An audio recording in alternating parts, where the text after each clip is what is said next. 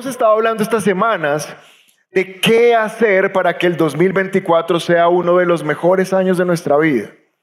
Y hace 15 días, por medio de su palabra, Dios nos dio el primer consejo. Ese consejo era, cada uno de nosotros tiene que decidir si nos vamos a ir en nuestra propia fuerza o lo vamos a hacer en el poder del Espíritu Santo. ¿Cuántos ya decidieron por el poder del Espíritu Santo?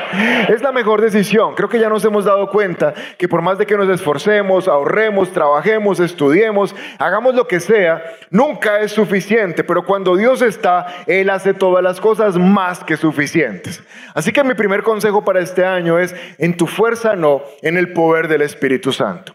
Pero hace ocho días aprendimos específicamente de la vida de los discípulos y casi que exclusivamente de la vida del apóstol Pedro, que tú puedes creer en Jesús, tú puedes creer en el Señor como tu Salvador y aún así el poder de Dios no estar fluyendo en tu vida. Y vimos cómo los discípulos sin el Espíritu tenían un tipo de vida que era un tipo de vida regular, donde la embarraban, donde se peleaban, donde no podían perdonar, donde no podían entender el plan de Dios para la tierra, para sus vidas. Pero después vimos la transformación sobrenatural cuando el Espíritu Santo de Dios vino a ellos y ahora Pedro, el miedoso, el que no podía perdonar, el que sacaba la espada para atacar, ahora su sombra, solo su sombra, tocaba a las personas y las sanaba. Y de ellos aprendimos que por más creyente que seas, no solamente te sirve la fe, sino estar lleno del poder del Espíritu Santo. Y que cuando el Espíritu Santo te cambia por dentro, ese mismo Espíritu Santo cambia todo por fuera. Y vimos versículos que quiero que estén dando vueltas en nuestra cabeza este año. Por ejemplo, este, primer libro de Crónicas, capítulo 16, versículo 11, donde la palabra de Dios dice, Busquen al Señor y su fuerza, búsquenlo continuamente. Y aprendimos que hay una relación directa entre buscar a Dios y tener su fuerza. Y aprendimos que cada vez que tú entras a buscar a Dios, sea en tu tiempo de oración, sea cuando vienes a la iglesia, sea cuando vas en el carro y pones una alabanza, cada vez que tú buscas a Dios, sales de ese lugar con la fuerza de Dios. Y yo les garantizo, y si quieren les firmo donde quieran, que hoy van a salir de este lugar llenos de la fuerza de Dios. ¿Sabes por qué? Porque viniste a su casa a buscar la fuerza de Dios. Pero no es una cosa de cada domingo, dice la palabra, búsquenlo como. Vamos, búsquenlo como. Continuamente, permanentemente buscamos a Dios. Y queramos o no, nos demos cuenta o no, su fuerza se viene con nosotros y nos ayuda en lo que nosotros no podemos hacer. Pero hay otro versículo que está en Efesios capítulo 3, versículo 20 y dice, y aquel, vamos, este versículo es digno de ser leído por toda la iglesia del tiempo, bien fuerte, 1, 2, 3, y aquel que es...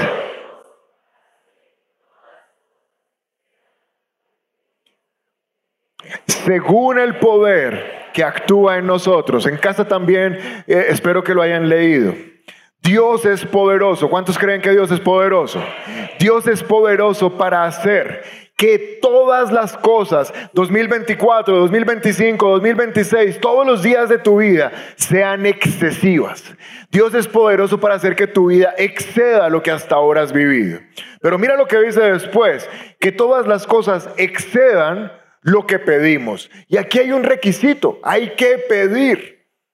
Porque si no pides, ¿cómo quieres recibir?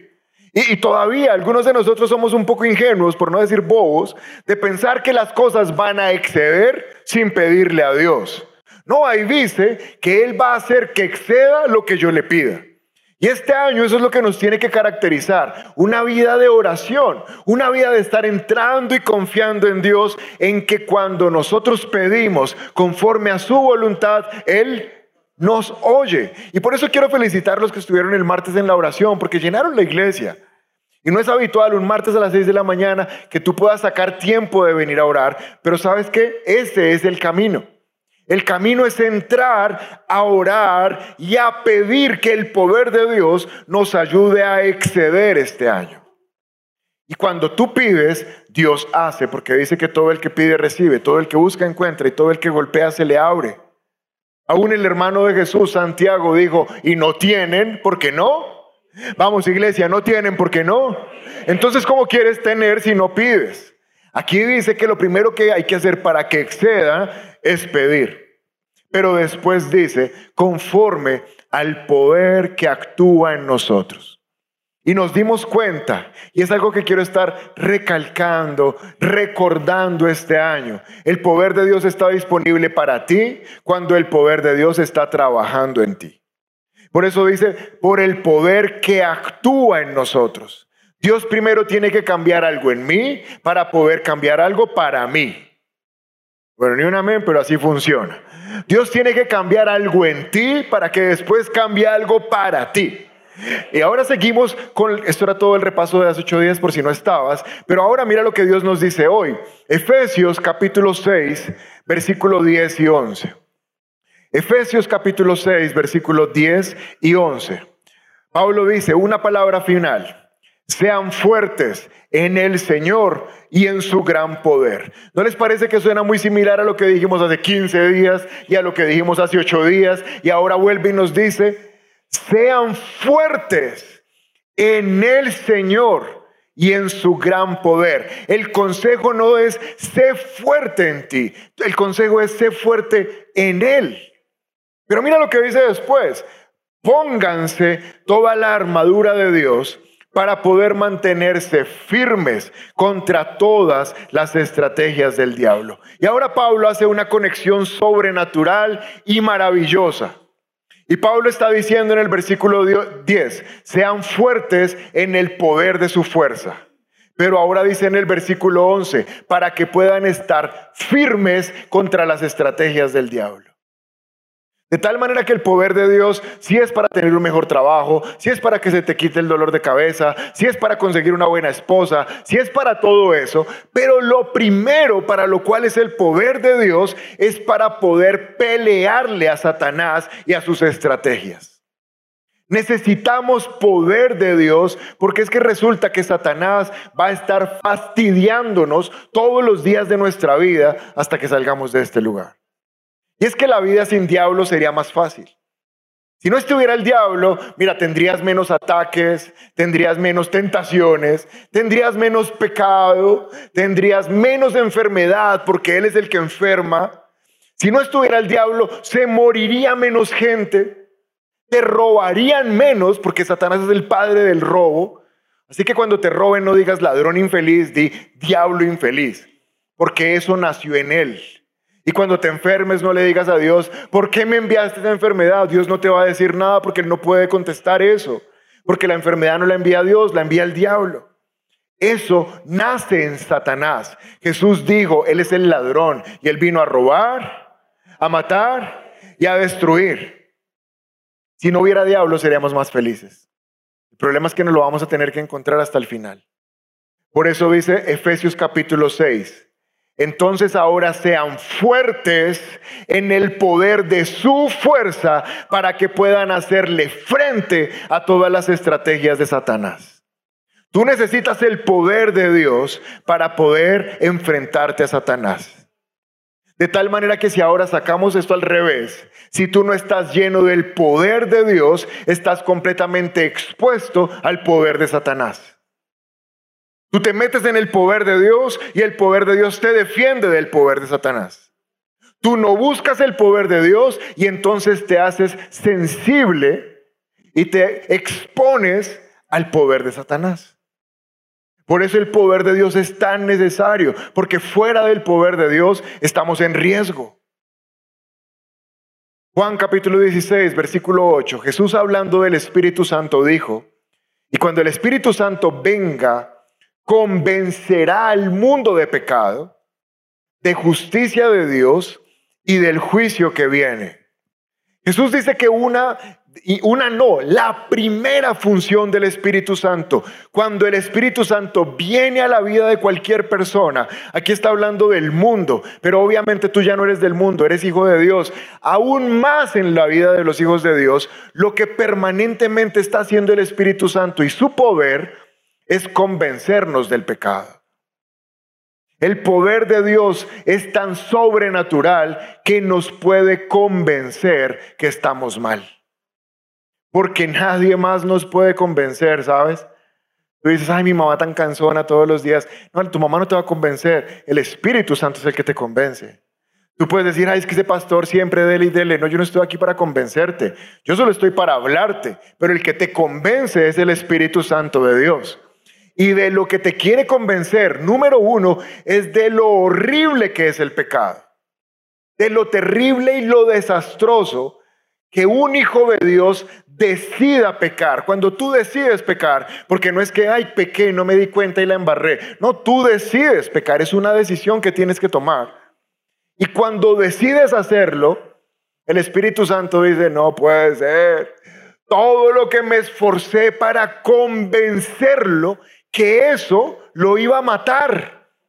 Porque nunca el pecado va a tener otra alternativa, nunca va a tener otro resultado que no sea matarte. El pecado siempre te mata, siempre. Y la función del Espíritu Santo y su poder es tan poderoso que te quiere convencer que para ti el pecado no es una opción. Y que si pecas, eso te va a traer una consecuencia. Mira lo que dice Romanos capítulo 8, verso 2. Y porque ustedes pertenecen a Él, ¿cuántos pertenecen a Jesús? Vamos, quiero ver manos arriba. ¿Cuántos pertenecen a Jesús? La mayoría. Los demás al final oramos por ustedes. No, la verdad, hay personas nuevas que no han recibido a Jesús pero la mayoría pertenecen a Él. Y porque ustedes pertenecen a Cristo, mira lo que dice, el poder del Espíritu que da vida los ha liberado del poder del pecado que lleva a la muerte. Ahora mira el versículo y quiero que me digas cuántos poderes ves en ese versículo. ¿Cuántos? Dos. ¿Cuál es el primero? Vamos fuerte, ¿cuál es el primero? El poder del Espíritu. ¿Y cuál es el segundo? El poder del pecado. Di conmigo, el poder del Espíritu y el poder del pecado. Hay dos poderes tratando de ganarse tu corazón. Uno es ese poder que Dios nos lleva diciendo todo el año, si es con mi poder, va a salir bien. Otro es un poder que vas a tener que hacerle frente todos los días de tu vida y se llama el poder del pecado. Que no sé si ya sabías, pero el pecado es muy poderoso. El pecado tiene mucho poder. ¿Sabes qué está diciendo la palabra en Romanos? Pablo dice, ustedes ya pertenecen a Cristo. ¿Cuántos se alegran de eso? Y como pertenecen a Cristo, ahora tienen el poder del Espíritu Santo. Y como tienen el poder del Espíritu Santo, ya no están sometidos al poder del pecado. ¿Sabes que Jesús nos perdonó todos nuestros pecados, pero no solamente eso? No solo nos perdonó, sino que nos dio el poder de no seguir pecando. Dios no quiere cristianos con buena intención. No, pastor, para este año sí mi intención es no tomar tanta cerveza. Estoy haciendo toda la voluntad. No, Dios no quiere que hagas la voluntad. Dios quiere que permitas que el poder del Espíritu te quite la adicción y la dependencia a la cerveza. Porque es diferente hacer todo mi esfuerzo a permitir que el poder de Dios sea el que me cambie y el que me transforme. Pero este año es por el poder de Dios. Y lo que quiere hacer el poder de Dios, primero que todo, es cambiar nuestra vida por dentro y convencernos que el pecado no es la manera y convencernos que el Espíritu es más poderoso que el pecado. Gálatas capítulo 5, verso 16. Por eso les digo, dile a tu vecino, por eso le digo, dejen que el Espíritu Santo los guíe en la vida. El Espíritu Santo quiere guiar este año sus vidas. Entonces, no se dejarán llevar por los impulsos de la naturaleza pecaminosa. El Espíritu Santo este año te quiere guiar a tomar buenas decisiones. Pero no solamente te quiere guiar a buenas decisiones, te quiere evitar malas decisiones. Por eso dice, dejen que el Espíritu Santo los guíe para que no se dejen llevar por su naturaleza pecaminosa. En el versículo anterior habían dos poderes, el poder del espíritu, el poder del pecado. En este versículo hay dos que te quieren guiar, el espíritu a lo bueno, tu carne a lo malo. ¿Y sabes qué dice el versículo? Dejen que el espíritu los guíe a lo bueno. Y cuando el Espíritu Santo los guía a lo bueno, entonces no se dejarán llevar por su naturaleza pecaminosa. Versículo 17, porque la naturaleza pecaminosa desea hacer el mal. Todavía tenemos una parte de nuestra vida que desea hacer el mal. Y es precisamente lo contrario de lo que quiere el Espíritu. Y el Espíritu nos da deseos que se oponen a lo que desea la naturaleza pecaminosa. Y estas dos fuerzas luchan constantemente entre sí. Y entonces ustedes no son libres de llevar a cabo sus buenas intenciones. Hasta el último día de tu vida, hasta el día anterior a morir, tu carne te va a estar diciendo, peque, peque, que eso es rico, hágale, hágale. Podrás ser muy pastor, podrás ser muy evangelista, podrás ser muy profeta, muy eh, misionero. Todavía tendrás que luchar con tu carne diciéndote que peques. Y es el problema que algunos cristianos piensan, que porque son cristianos hace 30 años se, se volvieron inmunes al pecado. Nunca. Vas a tener que seguir peleando desde tu espíritu con la ayuda del Espíritu Santo. Y el día que no pelees, ese día pecas. Ahora, me parece impresionante. Mira el versículo 16. El versículo 16 dice, entonces no se dejarán llevar por los impulsos. Pablo describe el pecado como un impulso. ¿Sabes qué es un impulso? Como cuando alguien está en una piscina y tú pasas así y le das un empujoncito. Ese es el pecado. El pecado es un impulso que te va a decir, hágale, llámela, tómelo, Préndalo, miéntalo, róbeselo, mírela, métase a esta página. Es un impulso. Todos nosotros sentimos ese impulso. ¿Quién sintió ese impulso esta semana de hacer algo malo? Ah, no, nada, todos ángeles. Yo lo sentí todos los días de la semana porque es un impulso. No lo vas a dejar de sentir. Es un impulso. Eso es el pecado. Pero ¿sabes qué dice Pablo? Si estás lleno del Espíritu, te impulsa el pecado, pero tú no te mueves, porque no te dejas impulsar. Pero ese pecado siempre va a estar tratando de impulsarte. Y cuando te impulse, tú vas a escuchar la voz del Espíritu Santo que te dice, ese amigo, amiga, te va a traer problemas. Más adelante te va a meter en un lío la voz del Espíritu Santo diciéndote, en ese lugar, si sigues yendo, vas a terminar cometiendo una embarrada. La voz del Espíritu Santo que te dice, eso que te sirvieron, no lo deberías tomar. Eso que están pasando de mano en mano, prendido, echando humo, no lo deberías probar, porque te va a traer problemas. Es la voz del Espíritu Santo que te dice, estás navegando en Internet por lugares donde no deberías estar metido. Estás siguiendo en Instagram la persona que no deberías estar siguiendo. Estás chateando con quien no deberías haber chateado. Esa persona que te está pidiendo tu contacto no se lo debes dar. Y si ya se lo diste, deberías bloquearla. Es la voz del Espíritu Santo que te dice, estás solo. No tendrías por qué traer nadie a casa si no hay nadie. Te estás poniendo en peligro. Es la voz del Espíritu Santo que, que les dice, no deberías ocultar esto, deberías contar la verdad. Y ahora quiero preguntar, porque ya les di varios e, ejemplos de cómo habla el Espíritu Santo. ¿Quién ha escuchado esa voz alguna vez? Eso es bueno porque significa que ustedes son salvos. Solo los salvos escuchan el Espíritu Santo. Pero tengo otra pregunta que hacerles. Cuando la escuchas, ¿le haces caso? Los todos de forma... Porque te voy a dar un secreto. ¿Cuántos quieren el poder de Dios este año? Cada vez que el Espíritu Santo te dice, por ahí no, y tú le haces caso, se libera poder de Dios para ti el poder de Dios se viene como un respaldo sobrenatural porque sabe que eres obediente. Pero te quiero dar otro dato. Cada vez que tú escuchas, no hagas eso y tú dices, pues suerte de malas porque es lo que quiero hacer. El poder de Dios hace.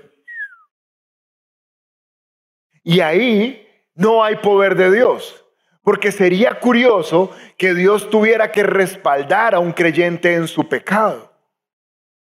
¿Alguien está comprendiendo lo que quiero decir? Entonces mi desobediencia rompe el poder de Dios. Y aunque Dios sea absolutamente poderoso, no puede actuar a favor de personas que están apagando el poder de Dios. Si estás tomando nota, quiero que pongas como título en tus apuntes. Si haces esto, debilitas el poder de Dios. Ese poder tan sobrenatural de Dios que está disponible no te puede ayudar cuando tú haces lo que estoy a punto de enseñarte esta mañana. Efesios capítulo 4, verso 30. Dice la palabra de Dios, no entristezcan al Espíritu Santo de Dios con la forma en que viven.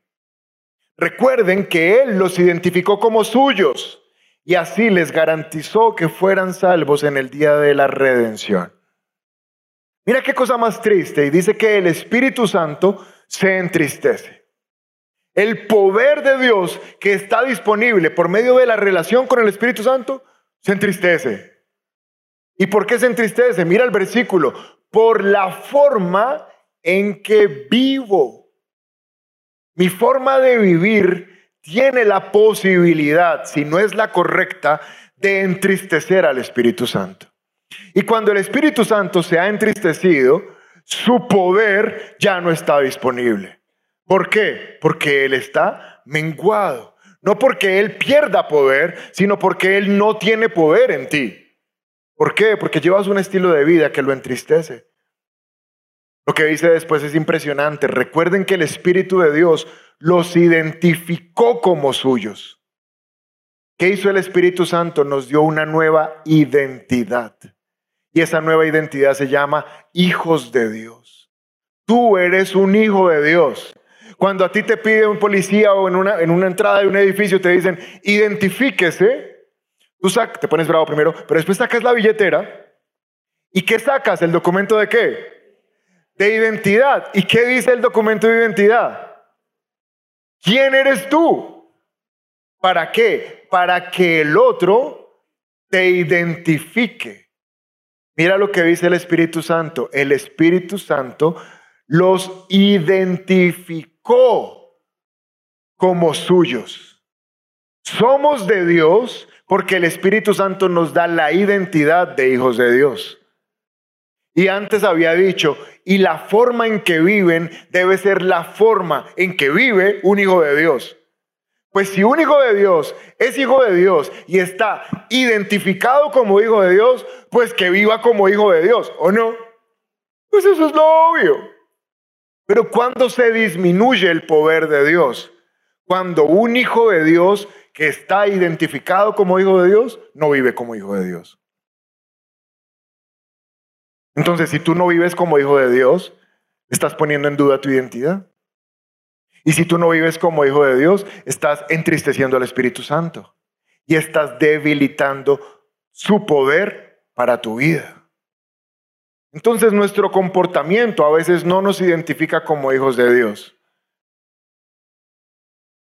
Mateo 13:58 dice,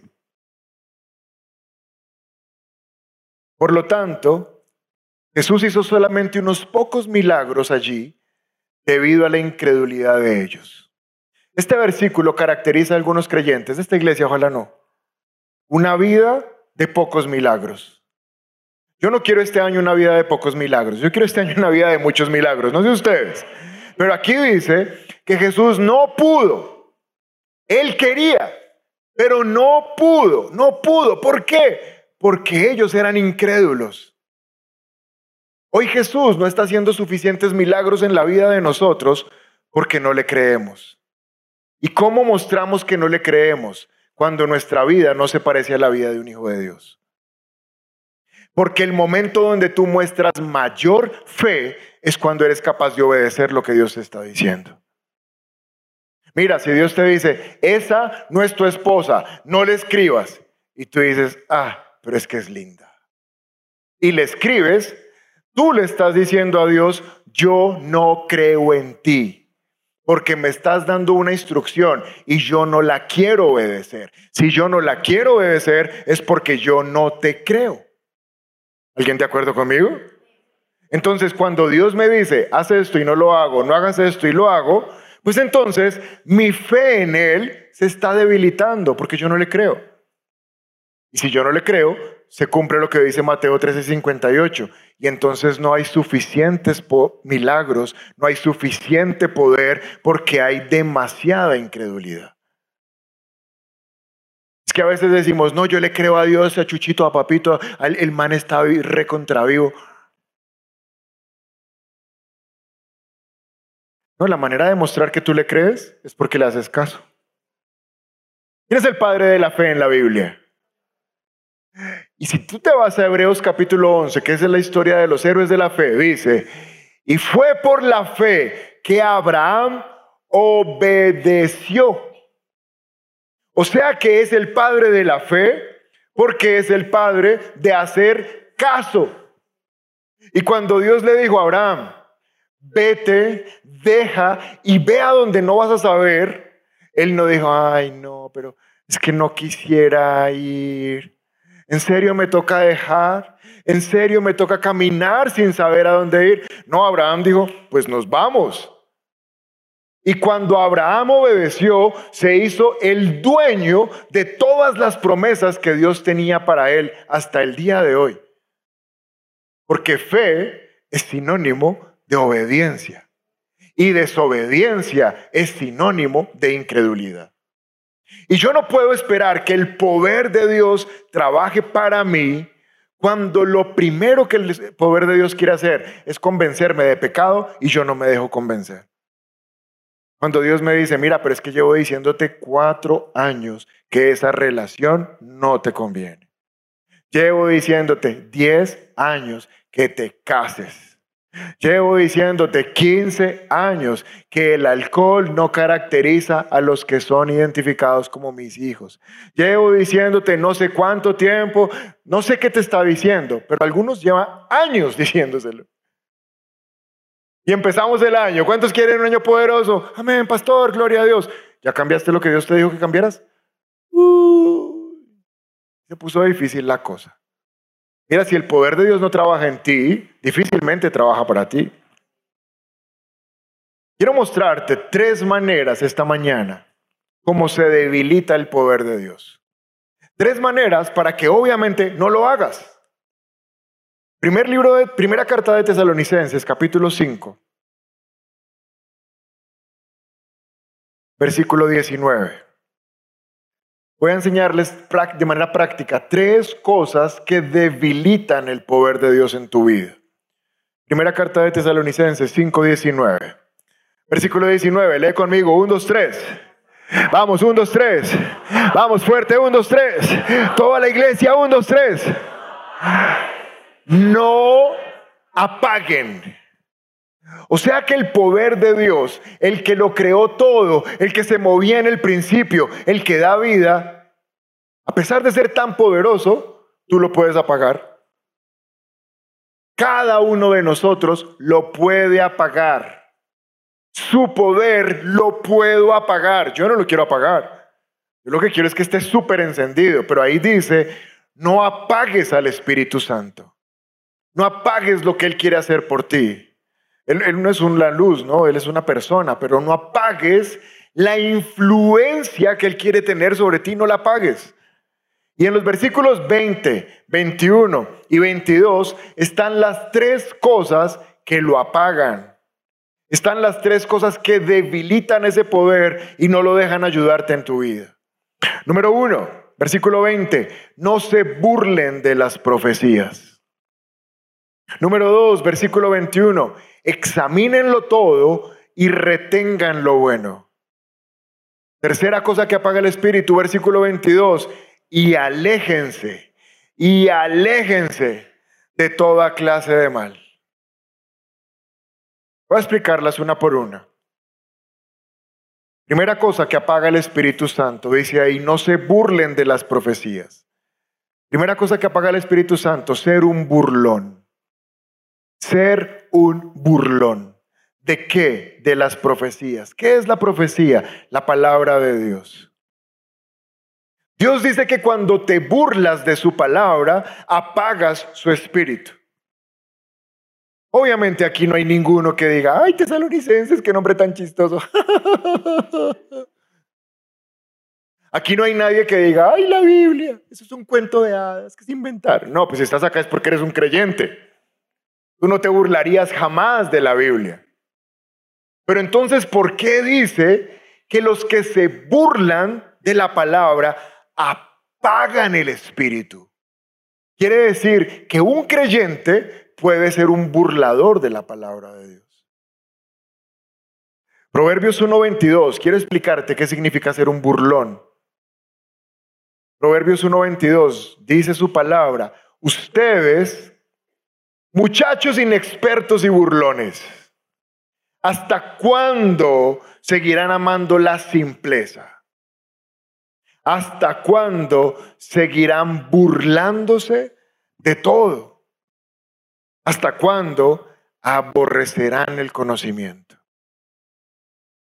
Aquí nos está mostrando su palabra, mira la primera frase de arriba, Ustedes, muchachos, inexpertos y burlones, lo que nos está diciendo la palabra número uno es que un burlón es alguien inexperto en la palabra de Dios.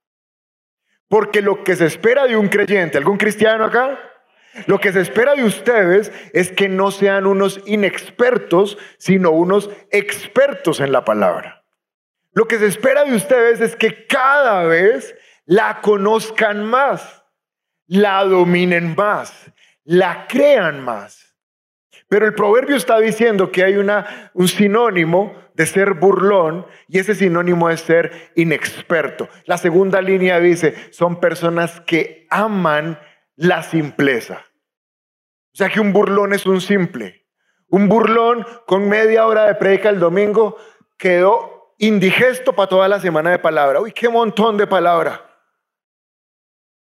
Ven y estás leyendo la Biblia, no con lo del domingo, ya tuve. Es un simple. No saca tiempo para profundizar en la palabra de Dios. Y la frase final del versículo es muy fuerte. Dice, porque aborrecen el conocimiento. Es decir, que cuando yo no estoy buscando profundizar en el conocimiento, lo estoy aborreciendo. Y obviamente alguien inexperto en la palabra no puede ver el poder de Dios porque de dónde saca fe para creer en el poder de Dios si Romanos dice que la fe es por el oír y el oír es por qué. Entre tú más oyes palabra, entre más conoces palabra, más fe tienes. Y entre más fe tienes, más poder ves. Pero si aborreces la palabra, si no la conoces, si eres un inexperto simplón, ¿De dónde tiene Dios materia prima para moverse a tu favor? Si estás metido en el peor problema de la vida y te dicen, pero tienes fe y tú dices, sí, porque al que madruga, Dios lo ayuda. No, pues qué nivel de revelación tan sobrenatural. Tú tienes fe cuando tú profundizas en la palabra de Dios. Y no es posible esperar que el poder de Dios se mueva cuando eres un simple en la palabra que es simple, que no ve la necesidad de profundizar en la palabra. La cosa es que para eso existe la iglesia. Y aunque cada iglesia es diferente, cada iglesia tiene el propósito de ayudarnos como creyentes a profundizar en la palabra. Ahora tú decides en cuál iglesia te plantas. Si esta es tu iglesia, pues esta es tu iglesia. Tienes que aceptar términos, condiciones y cookies de esta iglesia. Tú le das ahí, acepto. Si no te gustan los términos, condiciones y cookies de esta iglesia, pues vas y buscas otra donde sí te gusten. Pero los términos y condiciones de esta iglesia es que acá, por convicción y por visión de Dios, la palabra la estudiamos muy profundo. Muy fácil, pero nunca superficial. Porque necesitamos conocerla. Y por eso Dios puso en nuestro corazón los domingos predicar, pero los miércoles nos tomamos un montón de tiempo y tomamos temas y pasamos meses y los estudiamos cosa por cosa. Porque es la visión que Dios puso para esta iglesia. Porque cada domingo que vienes sales menos simple. Cada miércoles que vienes sales menos burlón. ¿Por qué? Porque ahora ya conoces la palabra de Dios. Y no solamente nos dio eso, sino que incluso este año tenemos más grupos, tenemos los módulos. ¿Para qué? Para que seamos menos simples. Por eso una persona que dice, no, a mí sí los módulos, es que a mí eso sí me da mucha pereza. Ah, bueno, simplón. Pues con razón. Con razón no hay poder. Con razón cuando viene el problema no hay de dónde sacar fe para creer que Dios actúa. Si lo que tu iglesia te está dando, repito, si esta es tu iglesia, ¿para cuántos está su iglesia? ¿Cuántos ya aceptaron términos, condiciones y cookies de esta iglesia? ¿Cuántos no saben que es una cookie? Sigamos. Si esta es tu iglesia, pasa los módulos de tu iglesia, pasa los grupos de tu iglesia y cada día eres menos simplón. Y cada día eres menos burlón de la palabra. Porque el que ve con simpleza la palabra, la palabra se está burlando de la palabra. Y por eso tenemos EPCO, tenemos REMA, que son nuestros centros de entrenamiento bíblico. Porque tenemos para que aprendas mucha palabra. Porque necesitamos conocer la palabra, porque sin palabra no hay fe y sin fe no hay poder. Pero mira que hay otro sinónimo de burlador. No solamente son los que no quieren profundizar o los que no, la, no le dan el valor. Mira, si tú no valoras la palabra, no estás valorando a Cristo, si es que Cristo es la palabra. Si amas a Cristo y no amas la palabra, pues no amas a Cristo, porque Cristo es el verbo hecho carne. Pero hay otro significado de burlón que está en Judas 18, 19. Judas capítulo único, versículo 18 y 19. Por eso se dice Judas 18 y 19, porque solo tiene un capítulo. Hoy ya dejaste de ser burlón en cuanto a Judas, porque ya aprendiste que Judas solo tiene un capítulo. Ellos le advirtieron que en los últimos tiempos, estos tiempos que estamos viviendo, habría gente que, habría gente que, cuyo objetivo en la vida es satisfacer sus malos deseos. Estos individuos burlones son los que causan divisiones en las iglesias y se dejan llevar por sus instintos naturales porque no tienen el Espíritu de Dios en ellos. El segundo significado de burlones, según Judas, es que son personas que saben lo que la palabra de Dios dice, pero no le hacen caso sino que por el contrario se van directo a satisfacer sus malos deseos. Sabes lo que Dios dice y no lo haces. ¿Sabes cuál es el problema? Que absolutamente todo, mírame acá, todos los que estamos aquí, en algún momento de nuestra vida vamos a necesitar el poder de Dios a nuestro favor. Y si no hemos practicado cuando la palabra nos habló para obedecer, vamos a tener un complique en tener fe cuando necesitamos que la palabra nos saque de un problema. Eso es como un joven pidiéndole a Dios, Señor, me gradué del colegio, manda una beca para la mejor universidad, que aparezca ese tío lejano árabe en Qatar, que me mande el dinero, Señor, porque sin ti, en mi fuerza ya no pude, pero en tu poder, Señor. Pero en la tarde va y tiene relaciones íntimas con la novia sabiendo que eso es pecado. Entonces Dios lo mira y le dice, a ver, mi rey, Quieres mi poder para lo que tú dices que no puedes hacer, pero mi poder por medio de la palabra te dice que eso no está bien y tú vas y desobedeces voluntariamente. Entonces realmente tú no necesitas mi poder, tú necesitas es tu pasión. ¿Estás comprendiendo? Yo no puedo ir a pedirle a Dios poder cuando lo que su poder me pide a mí, para mí no es una revelación de obediencia. Yo me acabo de convertir en un burlón de Dios. Dios me dio la beca y eso que peco harto. Eso no es de risa, te estás burlando de Dios. Estás teniendo una vida que no se identifica como la de un hijo de Dios. ¿Y te acuerdas qué hacía eso? Apagar el Espíritu Santo. No apaguen, no entristezcan al Espíritu Santo con la forma en que qué? Viven. Mi vida no puede ser una burla para Dios. Si yo recibo la palabra, es para que la palabra me cambie. Y cuando la palabra me cambie, la palabra va a cambiar lo que yo necesito. Amén. Si te burlas para obedecerla, ¿cómo esperas que ella misma te traiga un milagro? No funciona. Es una fuga del poder de Dios. Pero segunda manera, ¿cómo se apaga el Espíritu Santo? Versículo 21 decía, examínenlo todo y retengan lo bueno. El Espíritu Santo pierde poder cuando somos personas que no tenemos discernimiento. ¿Qué es discernimiento? El discernimiento es una capacidad que tienen solo los cristianos de a través del Espíritu Santo comprender que hay cosas que les sirven y cosas que no les sirven. Tú estás ante una situación, ante una decisión, ante una posibilidad y por medio del Espíritu disiernes si te sirve o no te sirve.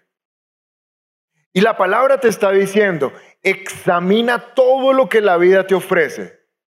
Y cuando lo examines, retienes lo que es bueno. O sea que no retienes lo que es malo. Se llama discernimiento. Y cuando no hay discernimiento, el poder de Dios se va. Hebreos 5:14 dice la palabra, el alimento sólido es para los que ya han alcanzado madurez, para los que no pueden discernir entre el bien, para los que pueden discernir entre el bien y el mal, y han ejercitado su capacidad de tomar decisiones. Lo segundo que se lleva el poder de Dios es cuando tú no tienes discernimiento para tomar decisiones. Es cuando el Espíritu Santo está con, con esas lucecitas de aeropuerto. Por aquí, por aquí, ve, hágale, hágale. Y tú, ¿por dónde será? Yo creo que es por acá. Y el Espíritu Santo. ¿Cómo puedo soltar mi poder si cuando le digo por aquí, agarra por allá? No tiene discernimiento no tiene la capacidad de tomar buenas decisiones. Las malas decisiones apagan el poder de Dios para tu vida. Por el contrario, decidir lo que Dios te está diciendo que decidas aumenta el poder de Dios para tu vida, porque Dios dice, ¿Cómo no respaldarlo? ¿Cómo no protegerlo? ¿Cómo no abrirle las puertas si por donde yo le digo que se meta, va? Pues por ahí lo voy a respaldar. ¿Tiene sentido o no tiene sentido? Pero la falta de discernimiento apaga el poder de Dios. Seamos sinceros, alguien aquí ha tomado una decisión en contra de la voluntad de Dios y después sintió que su relación con Dios había bajado. Es que es obvio. Si Él me dice, ve por acá y yo voy por el otro lado, su poder, su influencia, mengua. No porque Él no sea poderoso, no, pues Él es muy poderoso, pero sobre mí no. Porque tengo un poquito de dureza de corazón. Lo que debe caracterizar los hijos de Dios es que examinan las situaciones, examinas el grupo de amigos que tienes, examinas la posibilidad que te está dando la vida, examinas la carrera que quieres estudiar, examinas la persona con que te quieres casar, examinas el barrio donde te vas a ir a vivir, examinas la iglesia donde te vas a poder congregar y retienes lo bueno. Y lo que no sea bueno, lo sueltas. Pero el tercer consejo, y con esto termino, no hagas esto si no quieres apagar el poder de Dios es que el versículo 22 dice, y aléjense de toda clase de mal. Número uno, no te burles de la palabra considerándola poca o haciendo lo contrario de lo que te dice. Número dos, no seas una persona sin discernimiento que no obedece la guianza del Espíritu. Pero número tres, aléjate de toda clase de mal. Mira que dice, aléjate. No dice, repréndela. Señor, que no se me acerque el mal. No, que tú no te acerques al mal. Señor, saca a esa mujer de mi vida. No, sácala tú. ¿Tú la metiste? Ustedes se ríen, pero hay gente que ora así. Señor, si no es tu voluntad que se me caiga esta botella de cerveza, No se cayó. Debe ser que Dios está ahí brindando conmigo. No, el que tiene que alejar el mal eres tú. ¿Te acuerdas que el mal es como un impulso? El mal te va a impulsar y tú te alejas para que no te impulse. Pues la gente que peca mucho es porque se deja impulsar mucho, o sea que no se alejan. Proverbios 22.3 dice su palabra, el avisado ve el mal y se esconde, no, no, no, no deja que el mal lo toque. Más los simples, sinónimo de simple, burlones, muy bien. Pero los burlones, los simples, pasan, ven el mal, pasan y reciben el chichón. Y después, ay, ay, ay. Pastor, me ay la vida. Pero ¿por qué te ay tanto la vida? ¿Por qué estás con tantos chichones? Pues porque ves el mal y sigues derecho. Pues ¿cómo más vas a estar lleno de chichones? Porque el avisado ve el mal y cuando lo ve, se quita. ¿Y por qué se llama el avisado? Porque alguien se lo avisó. ¿Quién se lo avisó? Pues el Espíritu Santo. ¿Se acuerdan que les digo, no la llames? Ahí nos avisó. Pero no, el simplón sigue derecho y recibe el daño. Ahora, solo te quiero enumerar algunos males, con esto termino, que Dios nos dice que este año tenemos que evitar. Evita esto y tendrás un año tremendo. Ahora, te repito, no es que lo evites en tu fuerza de voluntad y hagas lo imposible. No deja que el poder de Dios te dé la fuerza, porque Él es el que lo hace. Gálatas 5:19. ¿Qué es lo que tenemos que evitar? Y cuando ustedes siguen los deseos de la naturaleza pecaminosa, los resultados son más que claros. Evita esto, mira. Inmoralidad sexual, impureza, pasiones sensuales, versículo 20, idolatrías, o sea, poner cualquier cosa por encima de Dios, hechicería, que es no depender de Dios, sino depender de cualquier otra cosa, hostilidad, ser una persona rancia, peleas, celos, arrebatos de furia, gente cristiana que todavía agarra las puertas a patadas, gente cristiana que todavía cogen y rompen el televisor cuando están bravos. Sí, Señor ambiciones, egoísmos, discordias, divisiones, versículo 21, envidias, borracheras, fiestas desenfrenadas y otros pecados parecidos. Por si alguien dice, uy, menos mal el mío no estaba en esa lista. No, sí, no falta. Y otros pecados parecidos a esta. Se ríen porque estaban pensando, ah, permítanme repetirles, terminé, pero permítanme repetirles lo que antes les dije durante 40 minutos esta mañana. Cualquiera que lleve esa clase de vida no heredará el reino de Dios. Ahora, esta frase no heredará el reino de Dios es motivo de una materia completa en el Instituto Bíblico para entender qué significa. No te la voy a explicar en un minuto trece que me queda de tiempo. Pero lo único que te quiero decir es que hay conductas, comportamientos, hábitos y estilos de vida que a un creyente lo sacan de la herencia que Dios tiene para él.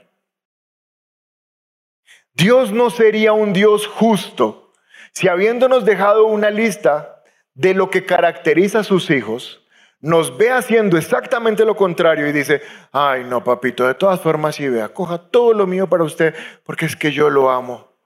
No, Dios es un Padre bueno. ¿Sabes qué dice la palabra? Y un Padre bueno, al que ama, corrige. Necesitamos corrección. A veces somos nosotros los papás de la tierra que decimos, mi hijo sí nunca hace caso, pero de todas formas toca comprarle ahí la Play porque es que se me frustra se deprime si uno no le compra ahí la esbos. No, lo que Dios dice es, no se parece tu comportamiento al que debes tener, no tienes los privilegios que esperas recibir. Porque para ver mi poder actuando a favor tuyo, primero déjalo actuar en ti. Y el poder del Espíritu Santo está disponible este año ¿Para qué? Para transformar nuestras vidas. Entonces recibimos algo de parte de Dios esta mañana. La buena noticia es que Dios nunca acusa y nunca juzga. Si ustedes recuerdan la historia de la mujer allá en adulterio, ella va donde Jesús y Jesús le dice, ¿nadie te acusa? No, yo tampoco. Porque el estilo de Dios no es acusar. Él tiene que diagnosticar, pero después no acusa. Él da la fuerza para cambiar el comportamiento que nos acaba de mostrar. Lo que Dios quiere para 2024 no es decirte, si ve sucio, inmundo, pecador, cochino, uy. Ese no es Dios. Lo que Dios quiere decir, si ves cómo es lejos de mí, pero conmigo tú vences todo eso. Y mi poder está disponible para ayudarte porque yo sé que tú solo no puedes. Y por eso es que te estoy diciendo, deja que mi poder trabaje este año, porque los pasados quizás lo intentaste, no pudiste, ahora yo voy contigo. Pero deja que mi poder actúe, no te burles de mí. Este es un podcast original de Un lugar cerca de ti. Puedes escuchar un nuevo capítulo todos los martes en Spotify, Apple y Google Podcasts. Para conocer más de nuestra iglesia, puedes ingresar a www.unlugarcercadeti.com o también seguirnos en todas nuestras redes sociales como arroba un lugar cerca de ti.